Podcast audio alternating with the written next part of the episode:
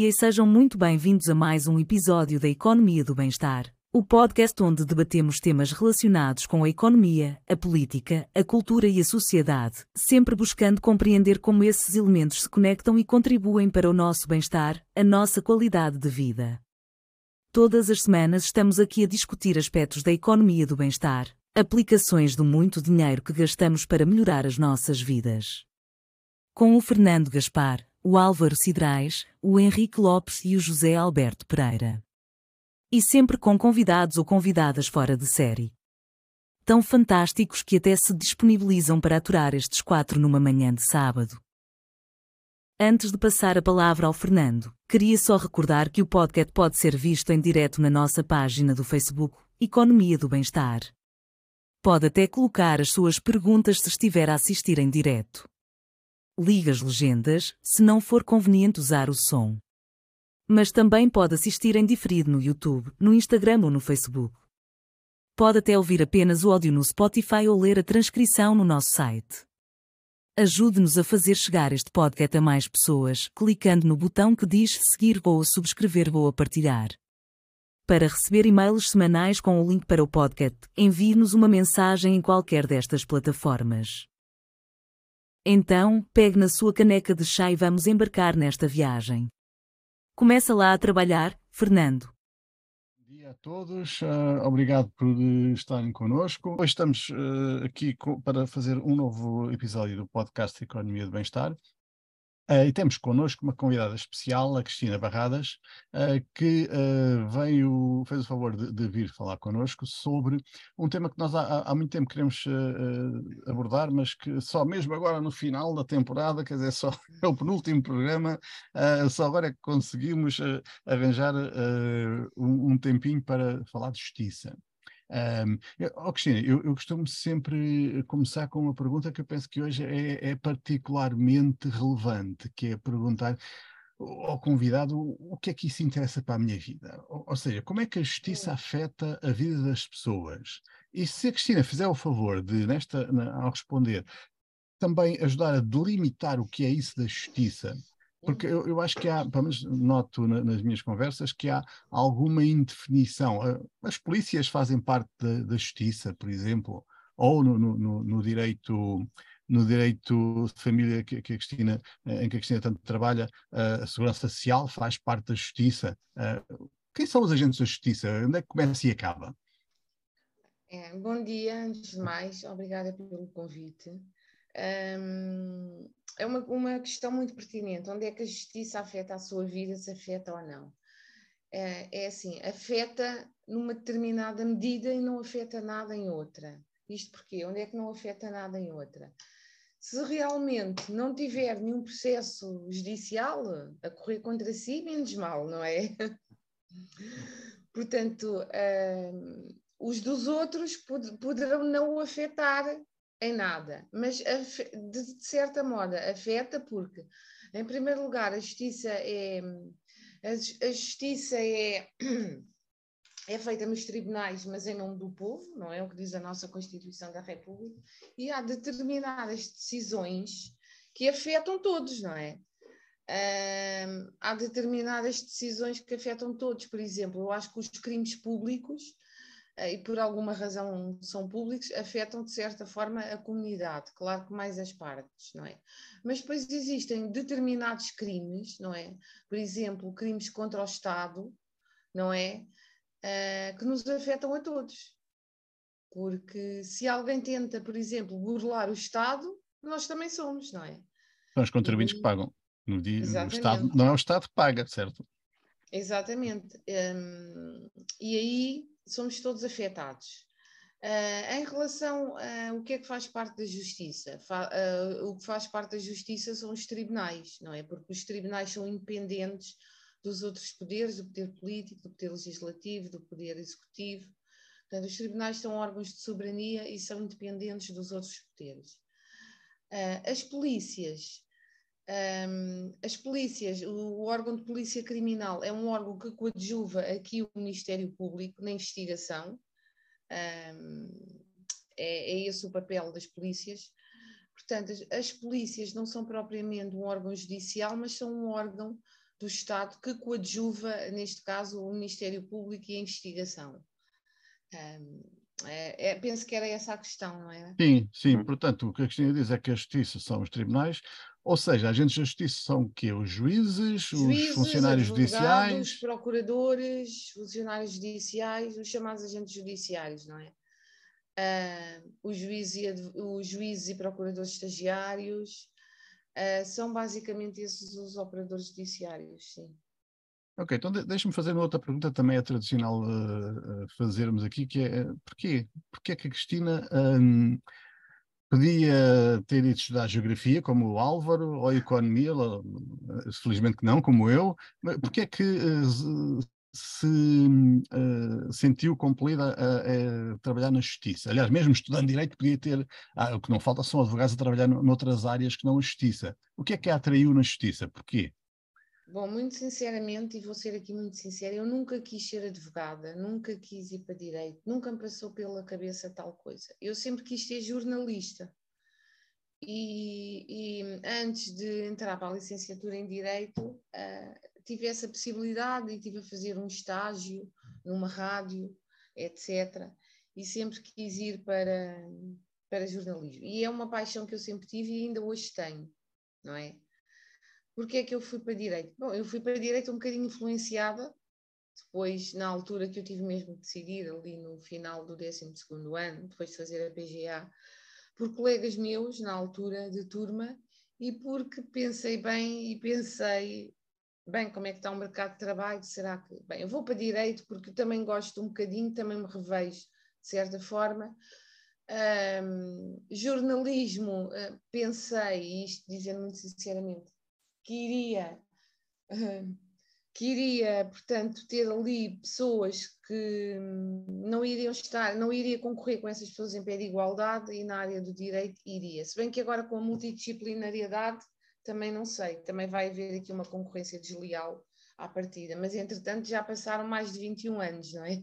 Portanto, uh, mas basicamente foi isso, foi, foi uma atitude bem pensada, não é? Um investimento no meu futuro, um, que me fez, portanto, neste caso, optar por esta área e não pela outra, mas, não, mas ficou sempre o bichinho, não é? E eu às vezes ainda faço ah, algumas coisas na área da apresentação e comunicação e, e isso, e já voltei a fazer rádio também.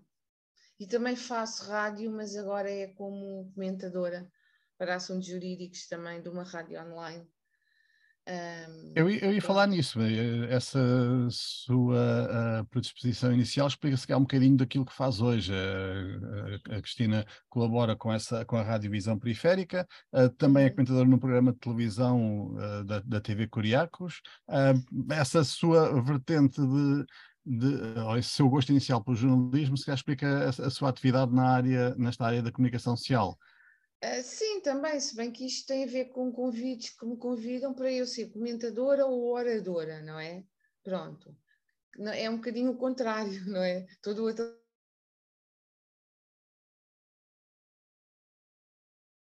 Gosto bastante, uh, gosto bastante da comunicação e acho que até me deste à parte tem algum jeito, não é?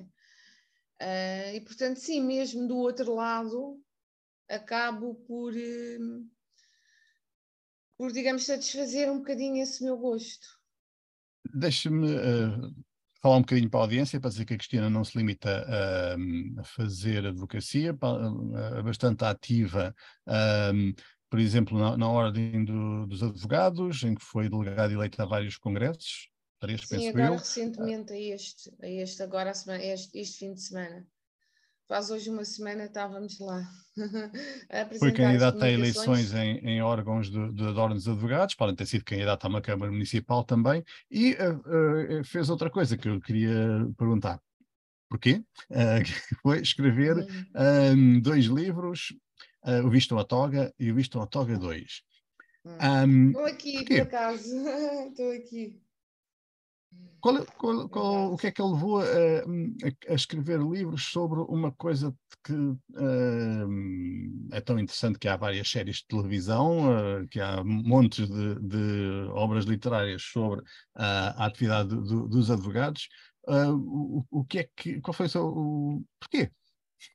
Bom, isto eu era muito nova na, nas duas coisas, na idade e na profissão, quando escrevi os livros, porque o primeiro, o primeiro foi lançado e apresentado em 2006 e o, embora já tivesse até pronto em 2005, portanto, tendo eu feito a agregação, a prova de agregação à Ordem dos Advogados e passado, tendo sido aprovada em 2002, no início de 2002, relativamente, portanto, passou aqui muito pouco tempo porque aqui está 2006, mas vamos apontar para a data em que foi escrito e finalizado, não é? Que foi 2005. Digamos que estava com três anos apenas de exercício da profissão quando escrevi o primeiro. E o segundo foi para 2008, hum, portanto, foi três anos depois de ter escrito e dois anos depois de ter sido lançado o primeiro. Portanto, houve aqui Uh, não sei se quer que eu fale sobre os livros. Os livros falam sobre a vida. Um, isto é um, uma espécie de romance, é um, uma história de ficção que fala da vida de uma advogada, mais ou menos da minha faixa etária e da minha faixa etária e, e a nível de, de, formação académica também, na, na, mesma altura, em que conta a sua vida social e profissional, não é? um, em que a ficção se cruza com a realidade, usando relativamente à profissão e até à ordem dos advogados e isso tudo, quando ela fala, factos verídicos, porque não faria, não faria sentido ficcionar aqui esses factos, não é? Porque existe uma ordem dos advogados, existem bastonários que foram eleitos e isso tudo, e portanto aqui não faria sentido estar a fixar essa parte é real. Pois cruzando com a vida desta, desta advogada, não é? Desde o momento em que inicia o, o, curso na faculdade, portanto, o primeiro termina com essa parte toda, termina mesmo no início da profissão, o segundo começa no início da profissão e termina mais ou menos com o, com o início do, do mandato de bastonário do Dr. Marinho e Pinto, mais ou menos. Pronto, é isso. Tem, tem aqui um, um prefácio, uh, posso ler. O, o segundo foi escrito, o prefácio, por um colega meu, um, pronto, basicamente é isso. Mas depois terei todo o gosto em enviar os livros, ou também pode fazer, dar, um, dar uma vista de olhos na página. Sim, depois vamos colocar o link da página nas notas, nas notas do episódio para as é pessoas que estiverem interessadas. O que é que me levou a escrever uh, estes livros? Uh, boa pergunta. O gosto pela escrita, uh, o gosto por transmitir o que é ser advogada, o que é o que é chegar lá, não é? Principalmente no primeiro, a contar, eh, se calhar, às pessoas como é que é, que se calhar não é assim tão fácil como parece, não é? Um, pronto, e tentar um pouco ter necessidade de transmitir um, a minha experiência e, e, e, realmente mostrar às pessoas que não, é, que, não, que não é bem assim só e que não é assim tão fácil. Acho que foi um pouco isso. Eu gostava muito eh, de daqui a pouco discutir consigo uh, estas questões da, da, próprias da profissão, eh, da, das dificuldades da, da, profissão, mas an antes disso queria lhe perguntar uh, o que é que lhe parece que é um, o sentimento geral das pessoas que trabalham na justiça sobre o estado da justiça. Ou seja, o que é que quer dizer com isto? Eu, uh, ainda há bocado estávamos a discutir, uh, enquanto esperávamos pelo, pelo update do Zoom da Cristina, estava aqui a falar com o Álvaro. Eu, eu tenho no, no, na minha bolha, digamos que a maior parte das pessoas que eu conheço tem da, da justiça uma imagem uh, de desgraça. De, isto é o verdadeiro problema da economia portuguesa, este é o, o, o principal problema da, da sociedade portuguesa. O Álvaro não. O Álvaro acha que um, há pelo menos grandes partes da justiça que, te, que funcionam muito bem. Um, mas nós não trabalhamos na justiça. Um, o que eu gostava de, de, ouvir da parte da Cristina é o que, que é que lhe parece que as pessoas que estão envolvidas na justiça, o que é que pensam sobre isto, sobre o estado bem, da justiça? É assim, sobre isso tenho muita informação e tenho muito pouca informação também, é, porque nós não, realmente não andamos a perguntar às pessoas, é mais entre nós advogados, mas sim, tenho algum feedback. O que é que nós pensamos da justiça? Nós, operadores judiciários, e trabalhamos na justiça, e uh, os outros operadores judiciários, acho que somos verdadeiros heróis, porque é, é mesmo assim. Uh, porque trabalhar na justiça um, é isso, é, no fundo acaba por ser um verdadeiro herói, não é? Um, e o que é, que, o que é que nós pensamos, advogados, o que é que as outras pessoas pensam? Um, nós, advogados, temos determinadas obrigações que outros operadores judiciários não têm, por exemplo, os magistrados, que é a nível de prazos, não é? O que torna o nosso papel bastante mais difícil, bastante mais difícil. Mas o que é que as outras pessoas pensam? A nível de funcionários judiciais, estão agora em greve. Têm estado em greve e com toda a legitimidade, não é? Porque têm todo o, o direito de reivindicar uh, as suas, uh, os seus interesses e, e, e isso tudo. Nós, advogados, não fazemos greve, porque supostamente não poderemos fazer greve, não é? Uh, mas estamos a fazer uma coisa, isto foi isto decorreu da última Assembleia Geral da Ordem dos Advogados, no mês passado, mês de junho. Estamos a, a fazer paralisações, estamos a fazer, peço desculpa, estamos a fazer paralisações, se for preciso, exatamente, mas estamos a fazer eh, ações de protesto. A minha bastonária e membros do Conselho Geral e alguns colegas que, que possam, eu fui a um, foi no Campos da Justiça, uh, manifestações à, à, entrada dos tribunais e algumas outras ações de protesto nos processos. Isso foi o que ficou decidido da tal Assembleia uh, de Advogados. Estamos a fazer protestos nesse sentido. Uh, porquê? E esses protestos têm a ver com o quê? Têm a ver com a, a, as alterações à lei das associações públicas profissionais, mas querem implementar aqui uma multidisciplinariedade uh, completamente absurda, e às alterações também do Estatuto da Ordem dos Advogados, que foram votados na passada sexta-feira na Assembleia da República, onde querem abrir a profissão a não advogados. Portanto, aquilo que o governo pretende com esta proposta. E o que é que isto pode fazer? Já agora deixa-me perguntar uma coisa. Deixa-me perguntar uma coisa. Quem são os outros profissionais uh, que o Estatuto ou que o Governo quer abrir? Uh... Pois, já sabia que me ia fazer essa pergunta. Uh, inicialmente, inicialmente é, era quase ali o vizinho do lado, como se costuma dizer, era bastante absurdo, era até funcionários das juntas de freguesia e funcionários públicos poderiam até prestar consulta jurídica. Posteriormente à primeira, uh, ao primeiro protesto que foi feito uh, junto ao, ao Campos da Justiça, nessa mesma semana, se não me engano, o governo fez algumas alterações e enviou a fazer aqui algumas retificações mais restritas à lei e agora diz que são só que são juristas, portanto, licenciados em direito e ainda outros. Portanto, são pessoas que podem ter uma licenciatura em direito, mas além de não, não estarem inscritos na Ordem dos Advogados e não estarem portanto, ao abrigo dos, direitos, uh, obrigações e prerrogativas do Estatuto Profissional, não têm uma formação e uma qualificação que é exigível para prestar esse serviço, não é? Porque um licenciado em Direito não tem essa formação. Ainda por cima, agora a licenciatura em Direito são três anos, no, no meu caso foram cinco. E, e, e é, é, é curioso porque até os últimos dois anos do estágio são os mais uh, digamos, mais abrangentes e com cadeiras de mais significativas aqui, não é? Para posteriormente se poder exercer uma profissão. Se bem que essa profissionalização é só mesmo no estágio. Então, mas quais é que seriam. É. Sim.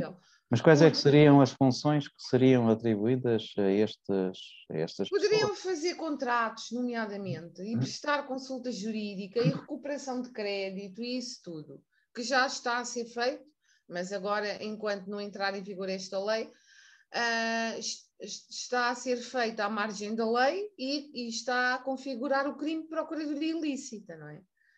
Uh, portanto, e o que é que isto acarreta? Isto acarreta um perigo para os cidadãos, um perigo para os direitos, liberdades e garantias dos cidadãos em geral. Porque, repare, um licenciado em Direito até pode saber alguma coisa de Direito. Pode saber, por exemplo, um, pode saber, por exemplo, uma tramita, a tramitação do processo penal. Mas imagine, vai dar uma consulta jurídica, não sabe fazer um requerimento, a fazer uma contestação para uma pessoa, a, a poder dar todas as informações, do como é que se tramita esse processo. E quem diz nesse ramo de direito diz noutro, não é? Diz, por exemplo, fazer um contrato de trabalho por um não advogado é um perigo iminente para qualquer empresa tra ou trabalhador. Desculpe uh, então diga, é mas aí discordo, aí, aí discordo totalmente. Pois, eu, por um lado, totalmente. discordo do, da perspectiva do Fernando, de, a justiça não está assim tão mal, por outro lado, também lhe digo uma coisa, que a justiça naquilo que está mal é por culpa dos que estão na justiça. Como eu digo de forma muito clara, se a escola está mal é por culpa de quem está na escola. E porquê? Porque tem condições para fazer muita coisa. Mas aqui a culpa não, não Portanto, pode ser imputada à justiça porque não é a justiça que legisla. Quem, fe, quem, quem, está a legislar essa, não é a justiça, não é? Mas essa a é uma questão de facto muito interessante. Essa, aplica é aquilo que é legislado e aprovado, não é? Porque não tem esse poder, é um poder independente. A então, percebe qual é, desculpa, qual é o objetivo destas mudanças que estão a querer ser introduzidas na legislação? O objetivo, pronto, o objetivo, e isto aplica-se a outras, a outras ordens profissionais, não é? Mas nada melhor do que um representante de cada ordem, de cada profissão, para vir falar. O, o, que, o que diz o governo é que visa um, visa derrubar barreiras no acesso à profissão. É o que diz. Nomeadamente porque, em relação ao estágio, esta lei também contempla alterações em relação ao estágio e obriga a estágios remunerados e com uma remuneração acima de um determinado valor. O que é que isto vai acontecer com esta obrigatoriedade de remuneração dos estágios, que já não aconteceu na altura em que eu fui estagiária? Isto obriga ao seguinte: obriga a que uh, muito, muito poucas pessoas, depois de, de, da licenciatura em Direito, consigam ter acesso a um estágio profissional, porque os patronos, não é? Os meus colegas e nós seríamos obrigados a remunerar o estagiário e acima de um determinado valor, não é? Isto vai restringir muito. Isto vai limitar, ao contrário do que o governo pensa, o acesso à profissão. Além de depois facilitando vai, vai faltar... Naturalmente, facilitando naturalmente o acesso àquelas equipas e àquelas empresas que estão melhor no mercado. Uh, não, aqui... porque os estágios à partida, e estou-me a referir aqui, estrito ao senso, os estágios de advocacia, não é? Que é o que, o que, o que tem a ver com, com a nossa área. Os estágios de advocacia são feitos no escritório de um advogado ou numa sociedade de advogados, uhum. certo? E é assim que são feitos. E esses estágios, pode haver outro tipo de estágios, mas estou-me a referir aos estágios profissionais da hora. Esses estágios, com essa obrigatoriedade, vão, vão haver escritórios de advogados, tipo eu, por exemplo, aqui no meu escritório, colegas, colegas meus ou sociedades de advogados, obviamente que vão limitar muito mais o acesso ao estágio, não é? Não vão poder estar a pagar. Eu, por exemplo, eu tive um estágio numa sociedade de advogados, não, o meu estágio não foi remunerado. Eu, por acaso, arranjei um outro estágio, não é? Um, e arranjei trabalho, etc., para conseguir, portanto, um, ter algum rendimento, não é? Porque já queria, já. Pronto, tinha outros planos já para a minha vida, não é? Nessa altura. E agora, com esta obrigatoriedade, se isto fosse aplicável, seria bom, não é? Seria ótimo para quem vai aceder agora e começar já teria ali uma, uma remuneração certa. Mas isso vai a limitar. Porque...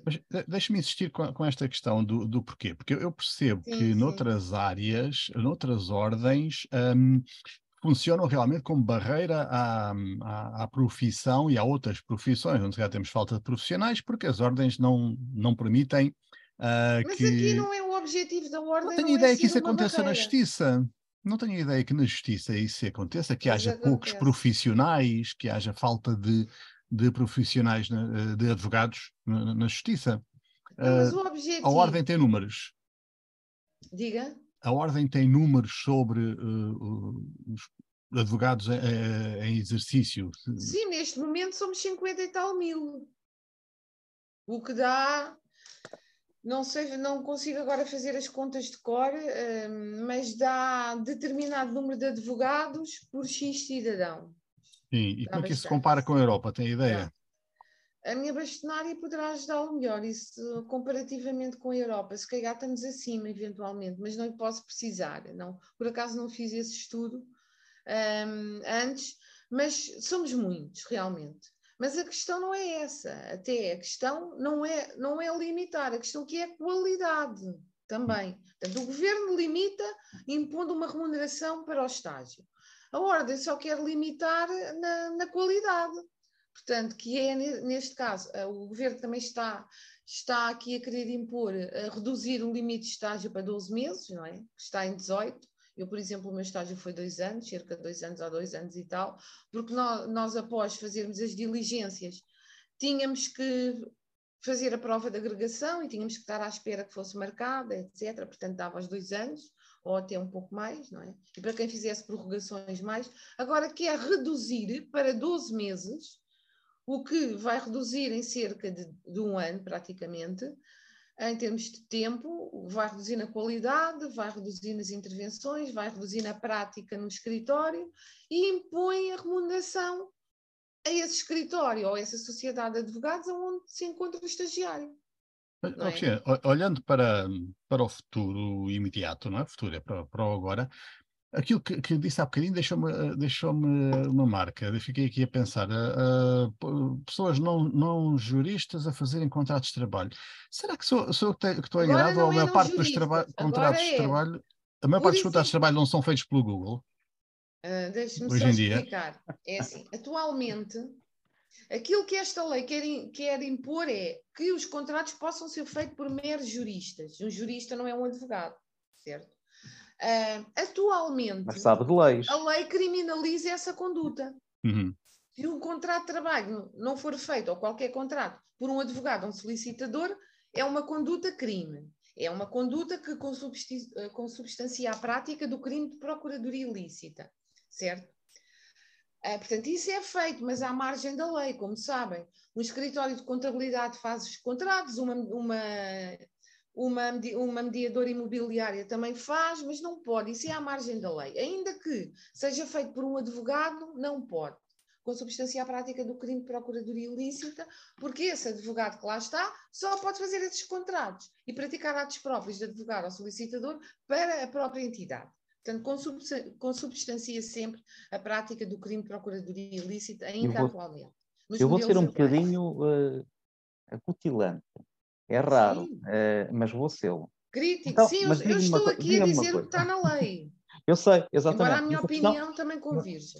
Eh, agora, a questão que, que, que, me está a aparecer no cérebro em função desta, desta conversa é, então, de facto, nós temos dois gravíssimos problemas que não são aqueles que a Cristina está a colocar em cima da mesa. A primeira é, para se fazer um contrato que até pode ser bem feito, é? há pessoas tão competentes como, e hoje em dia, com a sociedade que nós temos, é cada vez mais assim, porque quem investiga durante algum tempo sobre um assunto qualquer e trabalha profundamente sobre um assunto qualquer, nomeadamente jurídico, tem hoje em dia acesso a informação muito não interessante para fazer consigo. coisas muito consistentes. Não concordo Mas isso é uma, é uma questão de opinião. Mas, uh, por exemplo, deixa-me só dar-lhe aqui um exemplo que é um bocadinho prático. Imagine, eu vejo a anatomia de Grey há não sei quantos anos. Por acaso a minha bastonária também vê. E, uh, e também investigo bastante no Google, etc. Olha, posso dizer que até sobre problemas de saúde eu investigo no Google. Mas diga-me uma coisa, isso faz de mim médica? O facto de eu ver a anatomia de Grey e séries e de, de investigar tão profundamente no Google, isso não faz de mim médica não é? Não, Isso não, não faz, faz de mim médica. médica. Será que eu me... Mas faz de si um novo parceiro do médico para tomar certas decisões. Eu acho que esse o médico papel, iria concordar papel, consigo nem comigo, não é? Mas, mas aí está o segundo problema que eu estava a colocar em cima da mesa, que é hoje em dia, na sociedade, com imensa informação disponível e imensa inteligência disponível, o médico, eu, por exemplo, olha, vou-lhe dar este exemplo muito concreto. Eu, eu, utilizo médicos, como é natural, por várias razões. Sim, sim, eu, digo sinceramente, e digo-lhe sinceramente, que a minha médica de família é uma, uma, e que eu adoro e que eu utilizo, é uma franca incompetente, como é natural, como é natural, e estou a dizê-lo publicamente sem qualquer problema, uh, por exemplo, em dermatologia. Mas é uma pessoa sensível. Sim, mas é uma pessoa sensível. Por acaso também tenho um exemplo nessa área que posso dar Para... e que se calhar vai de encontro ao que diz. Só que isso. Não, mas deixe-me dizer, mas isto não é negativo. Porquê? Porque ela é excelente uhum. em medicina familiar. Exato. Assim como é excelente outra enfermeira que lá está em medicina familiar. Mas e é verdade, é que quando eu quero. Não, é que há uma altura. Exatamente, é que há uma altura em que eu tenho que ir à dermatologista, há uma altura em que eu tenho que ir à enfermeira, há uma altura em que eu tenho que ir à médica de família e, com naturalidade, qualquer uma delas me resolve os problemas e, felizmente, não há bloqueios a certas coisas. Pronto, Porque, por exemplo, a prescrição médica, que é um assunto crucial, prescrição médica, que é um assunto crucial, e que nós fazemos, inclusivamente, uma prescrição natural eu tenho familiares, vários familiares médicos e, e enfermeiros, e portanto também, e estudo saúde há muitos anos, portanto também domino bastante estas questões. E portanto, sei do que é que estamos aqui a falar. A prescrição clínica ou médica é algo que só está nas mãos dos médicos, mas efetivamente, em determinados contextos, os médicos até sabem menos do que outros potenciais prescritores. Mas há uma iliteracia imensa em termos de saúde e esse é um problema relativamente grave e nós tendemos para depois utilizar essa informação e tomar decisões por nós próprios, muitas vezes erradas. E graças aos bloqueios que a Ordem dos Médicos faz à entrada de novos parceiros dentro do sistema, o sistema tem demorado muitos anos a evoluir. E o mesmo se passa claramente, e era esta a minha segunda questão, com todos os bloqueios que a Ordem dos eh, Advogados, de facto, tem feito em vários contextos. Ou seja, no final, o cidadão, e eu ponho no lugar do cidadão claramente, que precisa de aceder, de ter acesso com grande qualidade à informação e a determinados processos fundamentais, como a contratualização, por exemplo, ou a medicação, que é outro contexto interessante, fica sem esse acesso quanto mais iletrado for nestas matérias, porque alguém bloqueou claramente a entrada de outros potenciais competentes no sistema. E, portanto, no resultado final de tudo isto, na prática, o cidadão acaba por ficar numa posição relativamente complicada. E a minha pergunta é: se estas são as minhas duas percepções sobre o assunto, é em que medida é que efetivamente a ordem dos advogados e a advocacia contribui para o nosso bem-estar ou eventualmente para o nosso mal-estar? Por isso é que Sim, eu estava a dizer que ia ser com o tema, exato. Uh, é assim, um, eu, vou, eu vou, se calhar vou começar pelo fim contribui para o bem-estar e, obviamente, um, e em que medida, aqui neste caso, um, a, Ordem dos Advogados, quando está a dizer limita, não, não limita, porque o que a Ordem dos Advogados faz uh, é, é, proteger os cidadãos e aquilo que nós fazemos, porque esta preocupação é com os cidadãos, porque imagine, um contrato feito pelo não advogado uh, é como uma prescrição médica feita à pressa, se calhar uh, ao chegar ali à farmácia sem receita e pedir um medicamento, no momento pode aliviar os sintomas, não é? E aqui, se calhar, um contrato qualquer feito ali pelo Google ou daqueles que se compravam nas tabacarias coisa, a linhas. Uma coisa é contratar se calhar, no, no momento, alivia os sintomas, mas depois, depois, aquilo vai causar uma doença grave e depois tem que ir ao advogado, depois tem que ir ao médico. E como? Eu vou-te explicar é o seguinte: atualmente, um cidadão, mesmo que não tenha direito, pode ter acesso a um advogado. Basta dirigir-se à junta de freguesia da sua área de residência.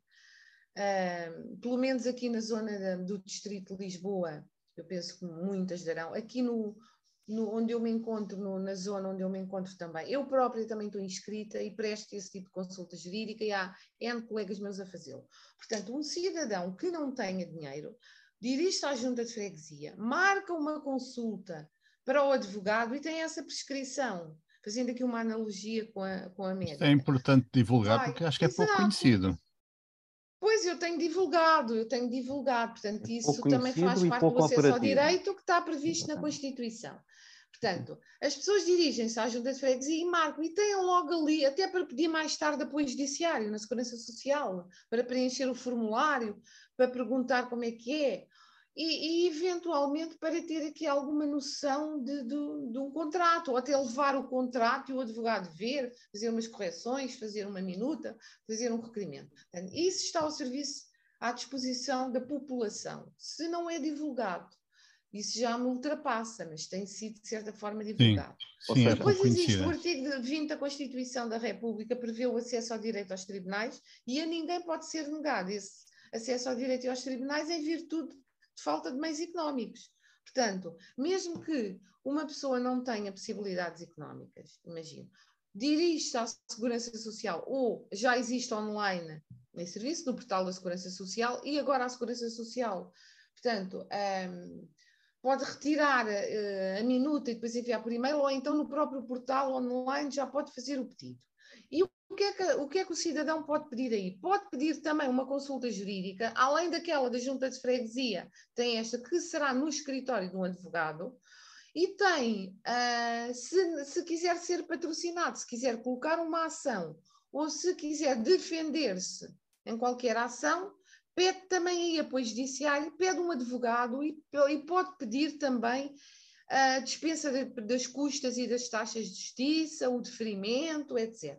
Esse pedido será avaliado e se a pessoa tiver direito, que aqui é não ganhando, digamos, acima de um ordenado mínimo, o agregado familiar não tendo um valor simultaneamente acima, terá direito e terá o deferimento desse pedido. Mas depois a Segurança Social irá analisar. Portanto, tem aqui estas possibilidades. Eu sei que esta Constituição já tem mais de 40 anos, mas ainda há pessoas que se calhar não sabem da existência deste artigo 20, não é? Por acaso. Vou dizer, até lhe vou dizer outra coisa. Eh, desculpe lá, eh, eu aqui qualquer, daqui um pouco essa. o Fernando, eh, daqui um pouco eu estou como o Fernando a dizer que isto é uma desgraça, mas pronto, mas, mas para já não. Uh, mas a questão. Mas eu a também questão, faço este tipo de, de, de não, mas deixe-me deixe dizer-lhe. Um, é, não, eu, eu acredito que ela existe do ponto de vista teórico. Tenho a certeza que não existe do ponto de vista da literacia do cidadão por muitas pessoas. Pois. E, portanto, isto dificulta imediatamente, é. exatamente. Isto Olha, eu divulgo muito e posso lhe dizer que o meu tema de estágio, do meu tema da prova de, de agregação, eh, que já foi em 2002, foi exatamente este.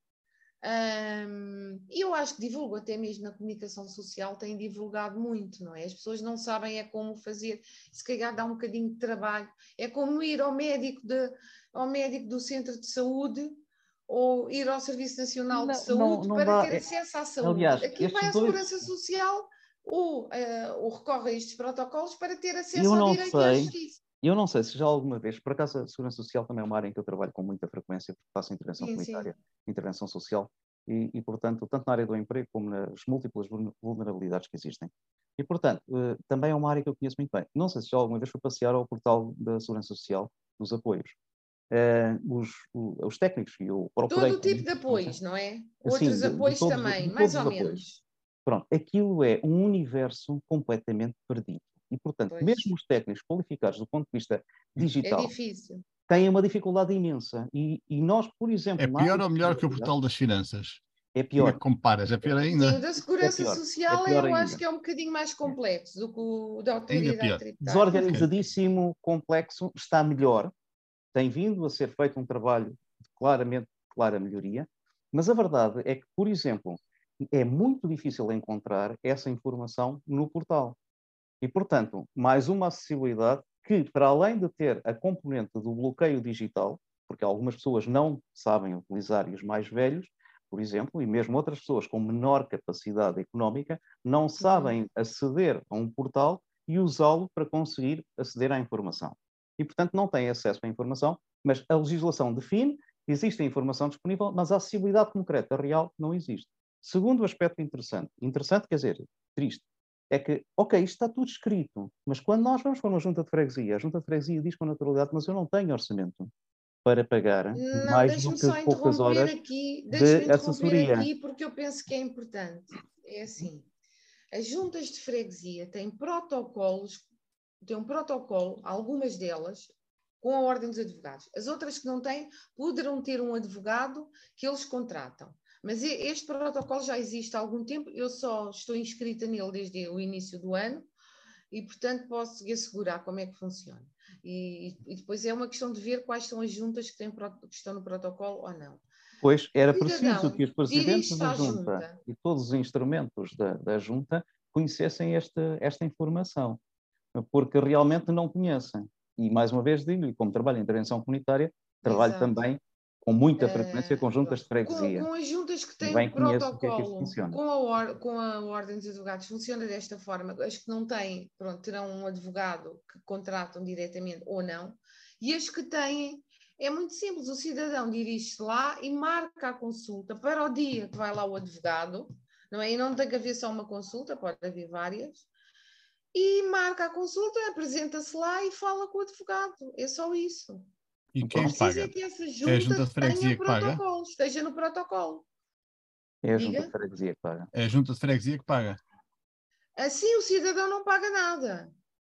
Exatamente. E, portanto, o orçamento da junta de freguesia terá que comportar naturalmente a perspectiva e o aumento da perspectiva o da orçamento, mas que não, deve, que não pode ser previsível. Essa parte não pode ser previsível, não é? Porque não se sabe quantas consultas é que Ora, haver. daí está Mas o a custo é dificuldade de baixo. Posso lhe dizer que o custo é bastante baixo por aquilo Sim, que é eu pago aos advogados, porque o que, o que é pago lá aos advogados é, um- é um valor muito inferior, quer Uhum. ao pagamento dos serviços, porque, porque há aqui uma parte para o bono, não é?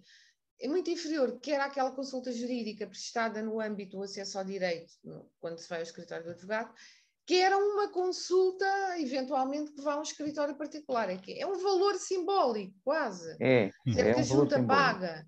É um valor simbólico que a junta paga. E pode ajudar em muito o cidadão e até na própria, na própria, na própria satisfação do cidadão ali naquela freguesia.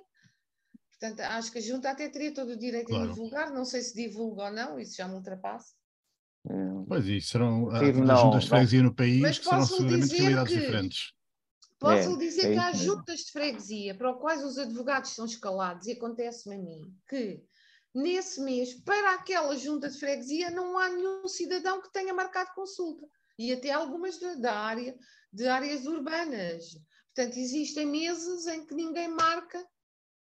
Nós temos freguesias com 70 habitantes e freguesias com 55, 70 mil habitantes. Vamos lá, no máximo dos máximos. Eh, E, portanto, temos realidades muito diferentes. Eh, E, obviamente, orçamentos muito diferentes e conhecimentos muito diferentes. Mas De eu maneira penso que o que, orçamento sem será dúvida um alguma, problema.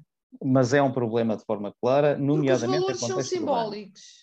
Eh, mas é um, é um orçamento, é algo significativo, até porque é preciso pensar que as juntas de freguesia têm muitas outras funções e todos os pequenos orçamentos são, acabam por fazer um grande orçamento. Mas eu acho que este é serviço fácil. vai muito de encontro, a, digamos, a satisfazer os, os interesses dos, dos fregueses, não é? Dos, dos habitantes dessa freguesia, e, e eu acho que deviam apostar um pouco nisso. O que é que eu posso dizer aqui? É contactem Ordem dos Advogados ou respectiva delegação, porque isto é protocolo com Ordem dos Advogados através da respectiva delegação.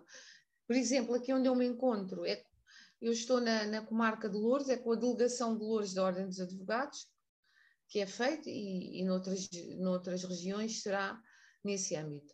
Portanto, é uma questão de contactarem e tentarem Claro. fazer protocolos, que é com Ó, os Cristina, regionais Cristina respectivos. permitam-me que estenda a conversa Sim, sim. neste sentido. Ah, continuando a falar do acesso à justiça e do problema económico, hum, a situação em Portugal não, não deixa a classe média ah, ah, como um mexilhão, que é o que, tá- é o que se deixa sempre.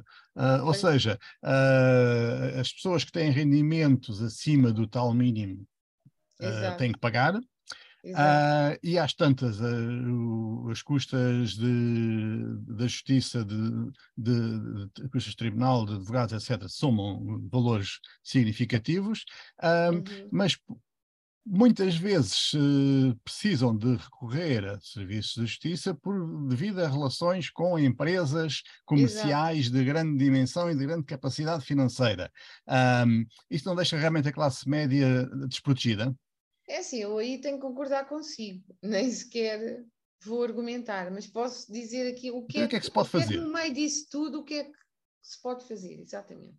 A nível da consulta jurídica, fica já a saber que qualquer cidadão pode aceder gratuitamente dirigindo-se à sua junta de freguesia.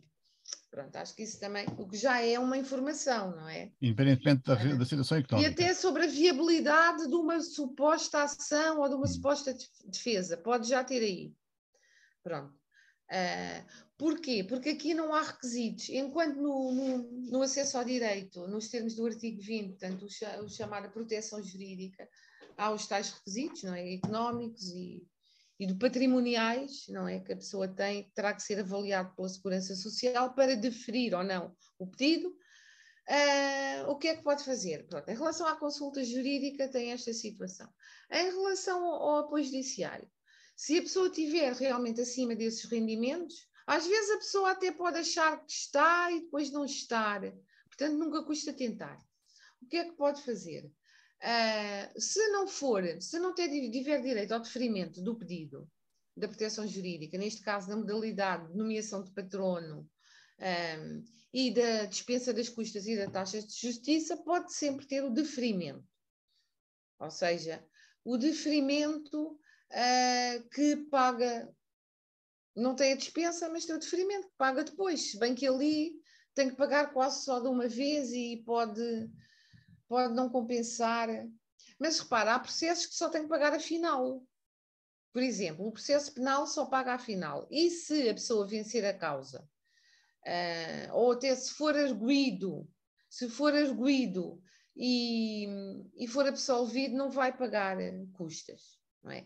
Se for ofendido e não tiver apoio judiciário, sim, terá que pagar taxas para eventualmente se constituir assistente, um, etc e poder até reduzir um pedido de indenização. Mas há aqui, se calhar, algumas coisas que ainda pode ir fazendo sem ter custos, não é? Mas há essa possibilidade no apoio judiciário, se não for a dispensa, o deferimento das custas e taxas de justiça, deferimento do, do vamos, vamos, ver um caso prático. A, família de sim, classe sim. média cujo uh, cujo leitor de, de, das portagens avariou e de ah, repente ah, mudou de casa, não, foi, não recebeu as primeiras cartas, de repente uh, fica a saber que tem que pagar uns milhares de euros uh, à, à, empresa das portagens, não, não será forçosamente a Brisa. Uh, vai ter que contestar isto em tribunal. E a pois. Brisa vem com pedido de indenização, é isso? Sim, isso é um, é um caso que foi muito comum no passado, conhecemos vários, vários casos que se tornaram mediáticos de valores Pronto, que atingiram as dezenas de milhares de euros. dizer que já essa, supostamente essa pessoa que está a dizer que estamos aqui é uma pessoa que não teria direito ao apoio judiciário. Família de classe é média, pronto.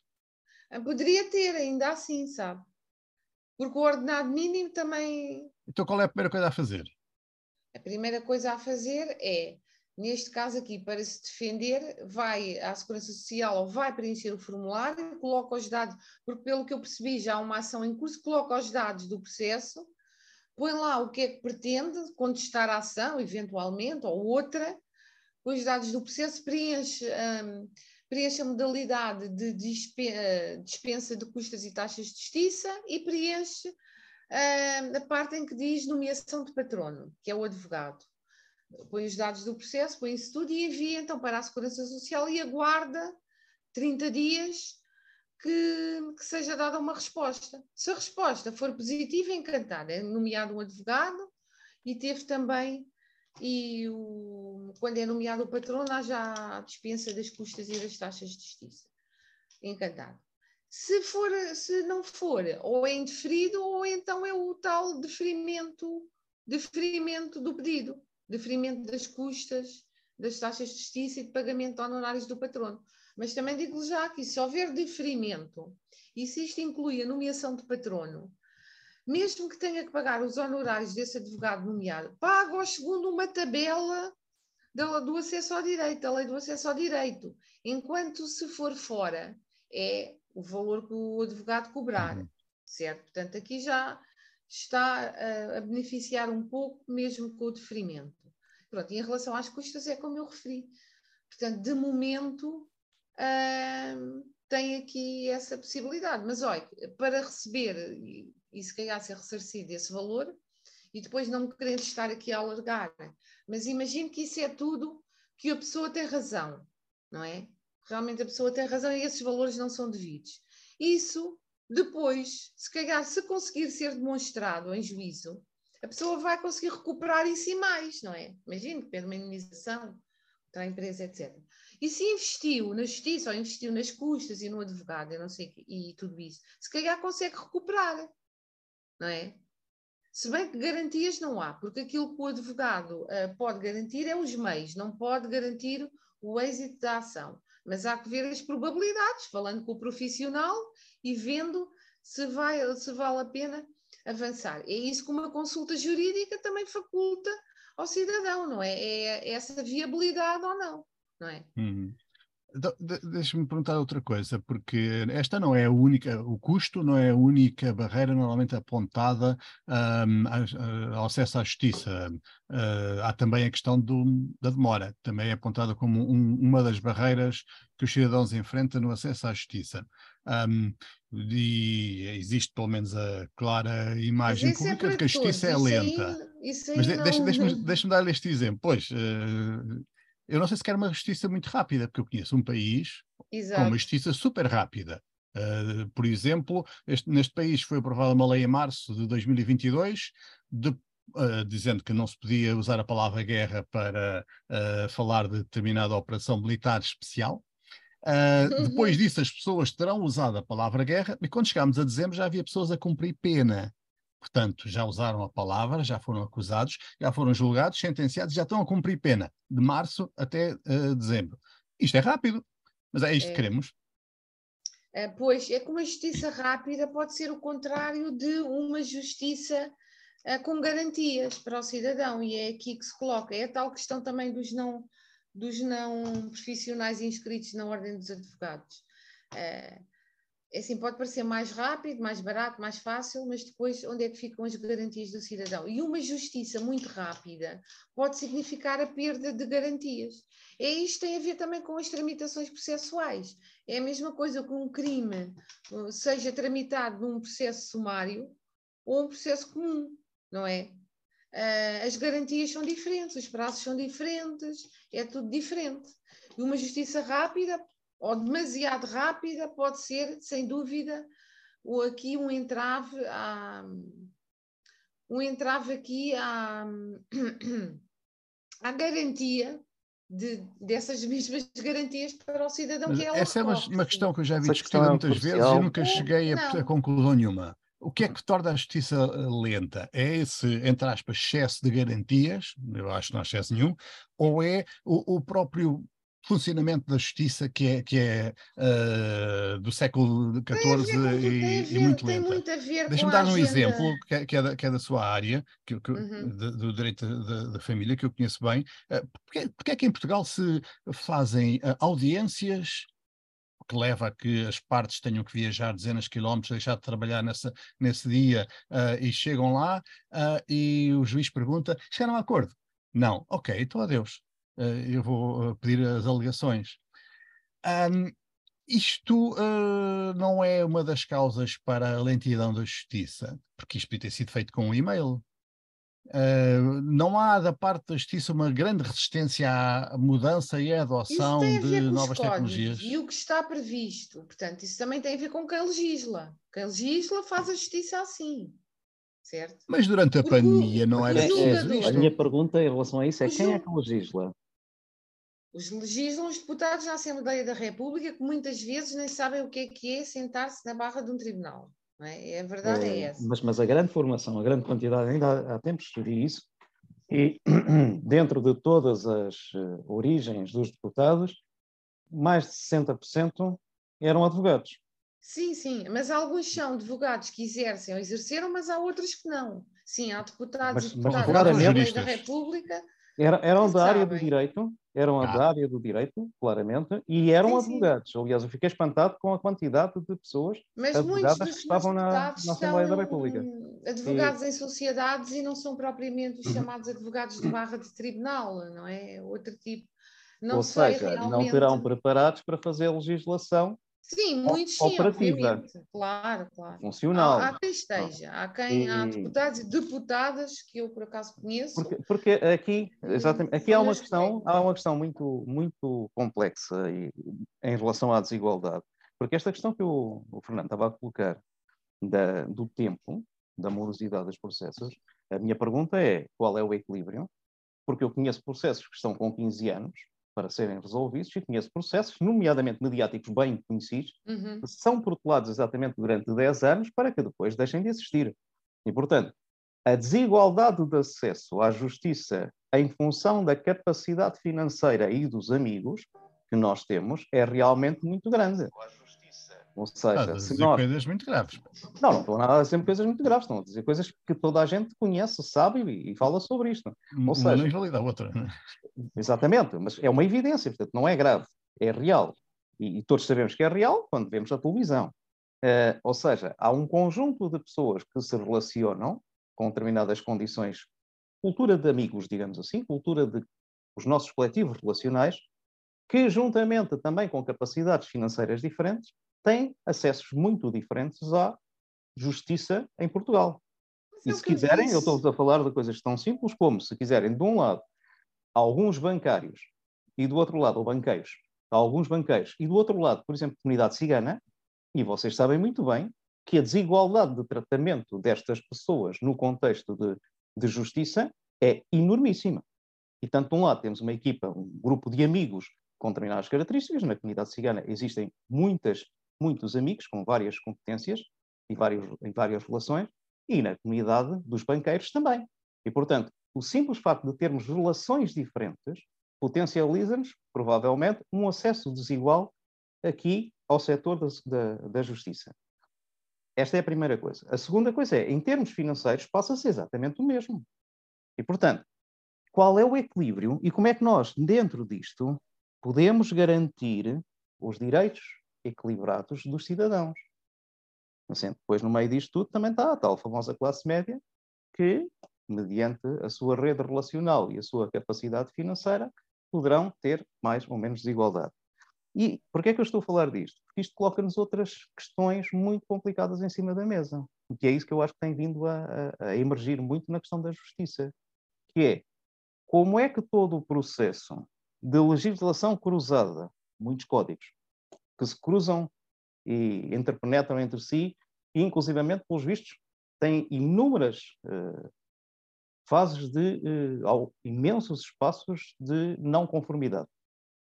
E, ao mesmo tempo, os modelos de funcionamento que não estão claramente adaptados a uma nova sociedade altamente digitalizada e altamente ligada, como é que tudo isto contribui ou pode deixar de contribuir para o bem-estar das pessoas e o acesso desigual ou mais igual, mais igualitário, mais próximo à justiça. Bem, eu vou tentar compilar tudo, todas, uhum. digamos assim, as suas, as suas observações e preocupações. É o seguinte: isso é a mesma coisa, no fundo, aquilo que me está a querer dizer, como é que fica aqui o cidadão, um cidadão rico e um cidadão pro, pobre, não é?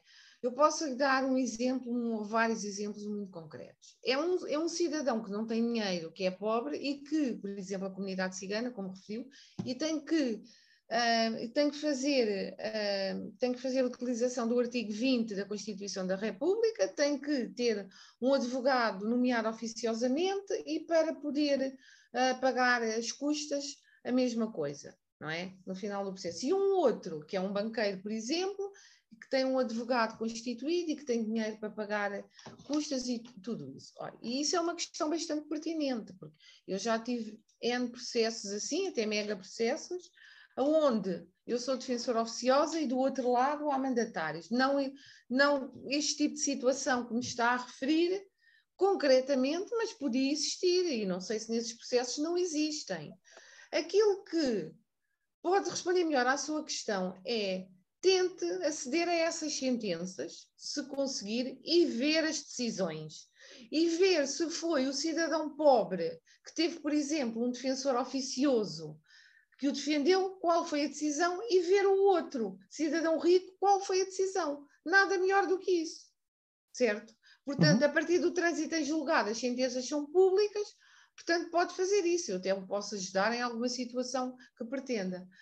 É isso. Em relação à questão do tempo, foi como eu já referi, é a tramitação processual.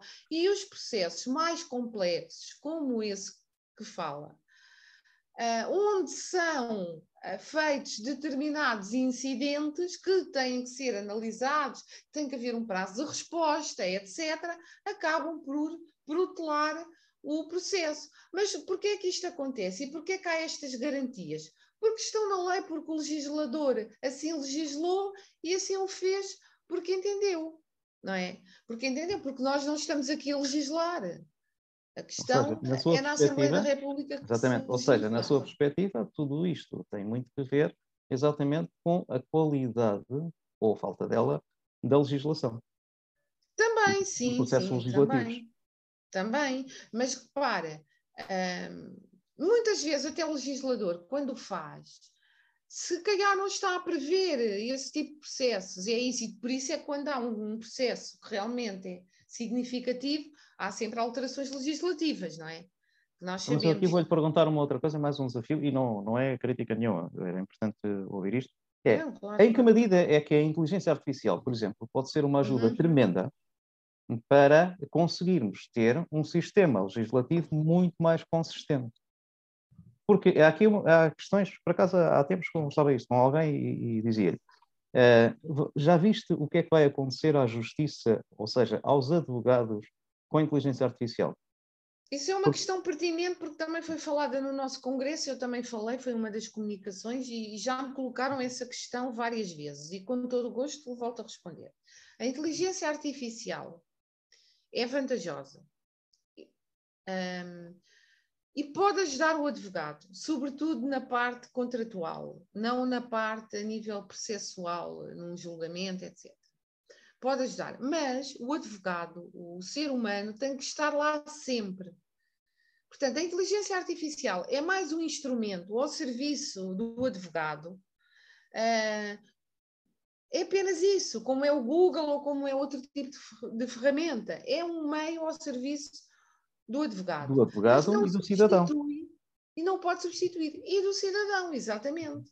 Agora, a nível de legislação, se calhar aí sim, a nível de legislar na Assembleia da República, aquilo que se faz colocar lá a legislação, eventualmente, não sei qual o Google, não sei, não sei se será o chat GPT, será o novo chat, mas será basicamente sistemas, serão basicamente sistemas de programação como aqueles que já existem hoje com o chat GPT e por aí fora. Sim, eu mas acho que a inteligência dizer, artificial Porquê aí... que eu fiz esta pergunta também? Porquê que eu fiz esta pergunta também? Porque isto prende-se com a questão de, da ordem e a questão do acesso de novos especialistas ou não para estes processos.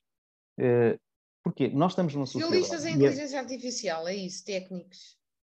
Está não, para além disso, para além disso, porque, por exemplo, a legislação que é feita sobre gestão, sobre o código comercial e por aí fora, se calhar tem que ter gestores e pessoas altamente competentes em gestão e inteligência artificial para perceber quais são muitos dos processos que não, podem o código comercial o código comercial tem que ser digamos tem que ser feito tem que ser analisado tem tem a ver tem que ter, temos que ter aqui profissionais da área do direito comercial, advogados especialistas ou com, uh, ou com experiência comprovada na área do direito comercial, não tem a ver Sim, com a gestão, não é? Tem que ver tudo tem a ver aqui com o direito comercial. O direito comercial nacional e internacional. E Sim. o direito comercial e todos os processos de gestão que hoje em dia estão a acontecer nas lógicas globais e não apenas nacionais. E, portanto, daí a necessidade, claramente, de nós termos uma perspectiva integrada, transdisciplinar, eu diria até intra e transdisciplinar, para conseguirmos fazer, nomeadamente a legislação, mas também a avaliação, portanto, o exercício de magistratura, digamos assim, dentro deste processo. E tudo isto é uma nova realidade que efetivamente está a emergir nos últimos anos sim, e que a ordem deverá ter que pensar porque é também a partir da ordem, ou na proximidade da ordem, que se desenvolve muito de toda a competência legislativa mas está, país. Mas está a falar de que ordem? Dos advogados? Dos advogados. Porque... Sim, mas nós pensámos, e esses temas foram levados ao Congresso, e como eu referi, eu fiz uma comunicação sobre esse tema e, com, e feita inclusivamente com recurso à inteligência uh, artificial e depois corrigida por mim. Nós claro, estamos cientes dessa situação uhum. e a, e a posição é que a inteligência artificial é mais uma ferramenta ao serviço do advogado. Uma ferramenta não substitui, de forma alguma, o advogado, nem pode substituir. Claro. Aliás, um julgamento é a prova fulcral sobre dessa questão. Que... Deixem-me interrompê-los porque vamos ter que terminar, não é? Não temos que manter aqui a Cristina o resto do dia, mas uh, acrescentar só que a inteligência artificial não é o único desafio que a profissão vai enfrentar, porque se pensarem, por exemplo, no direito de trabalho, a, a natureza das relações de trabalho está alterar-se de tal forma que vai trazer outros desafios que a legislação seguramente não estará preparada uh, e vai cair em cima dos advogados. Mas é, Era um bocado Sim, com isto que eu queria terminar. Nós já enfrentámos tantos, iremos enfrentar os outros, com certeza. Era, era um bocado com isto que eu queria terminar. Aos advogados não é exigido mais, não há mais escrutínio sobre os advogados, não é exigido muito mais do que aos outros a, agentes da justiça. Ou seja, a impressão que eu tenho é que uh, dos órgãos de soberania, eu uh, aprendi que eram basicamente três áreas, o executivo, o legislativo e o, e o judicial. Uh, há um grande escrutínio público sobre o executivo, uh, sim, a partir do momento em que a pessoa entra sim. no governo, todo o seu historial será vasculhado seguramente, e ainda bem. Há um menor escrutínio sobre o poder legislativo, mas ainda algum, e haverá basicamente zero uh, escrutínio sobre o Poder Judicial. Se quer estou enganado, se quer uh, há alguma forma de avaliação, mas depois vejo aparecerem juízes uh, como aquele que mandava as pessoas tirar a máscara e, e o outro que dizia ah, aquelas sentenças está, famosas é dela estava a pedi-las. e fico na dúvida, há mesmo escrutínio? Mas esse escrutínio, é assim, eu não estou no Conselho Superior da Magistratura, não sei. Eu posso dizer que na Ordem dos Advogados, e quando eu, eu fui escrutinada, houve escrutínio e escrutínio rigoroso. Mas era isso que e eu estava a dizer. Sobre os advogados, eu, eu percebo que existe uh, muita exigência. até do, do mercado. escrutínio, obviamente, que para aceder ao SEG tem que haver escrutínio e depois para passar no exame também.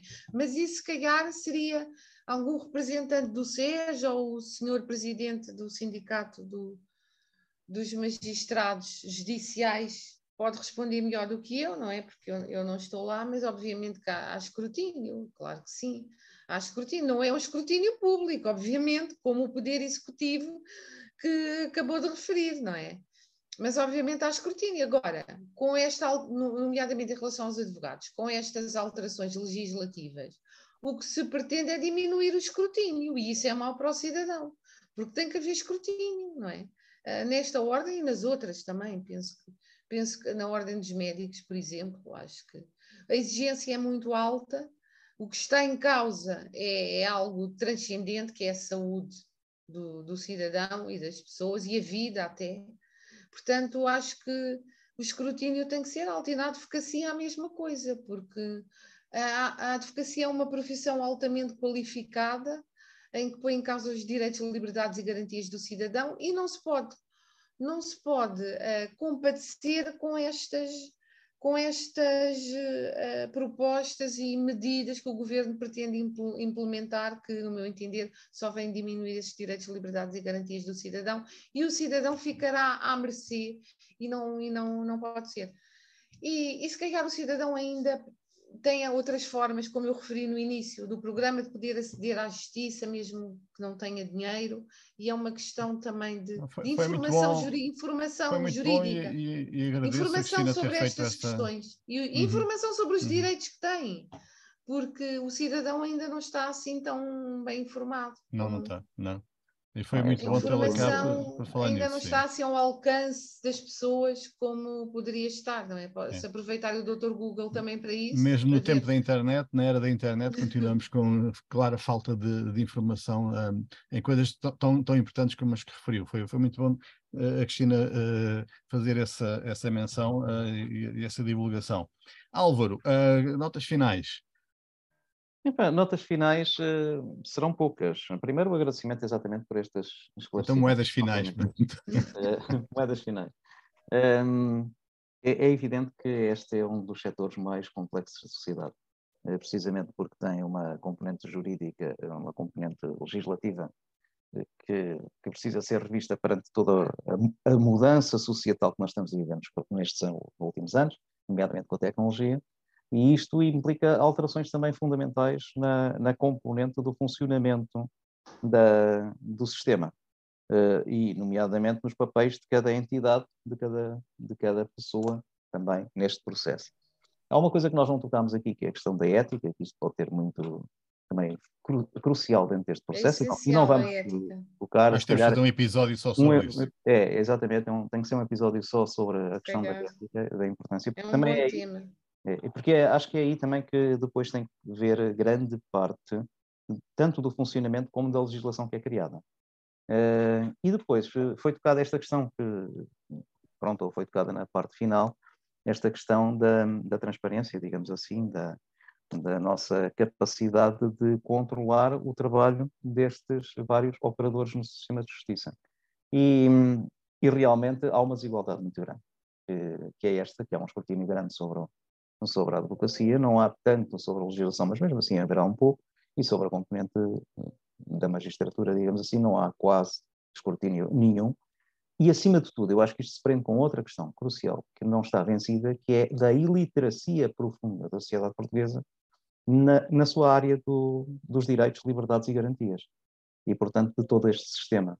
E enquanto nós não conseguirmos trabalhar isto em várias esferas da sociedade, vai ser muito difícil que a justiça possa ser menos desigual, eh, como ocorre neste momento, porque é influenciada claramente por aquilo que eu disse, de, dos círculos de amigos, digamos assim, círculos de conhecimento. O círculo amigo não é no mau sentido, é, é o círculo de relações e de conhecimento que partilhamos e pela capacidade financeira das pessoas, das pessoas ou das organizações envolvidas.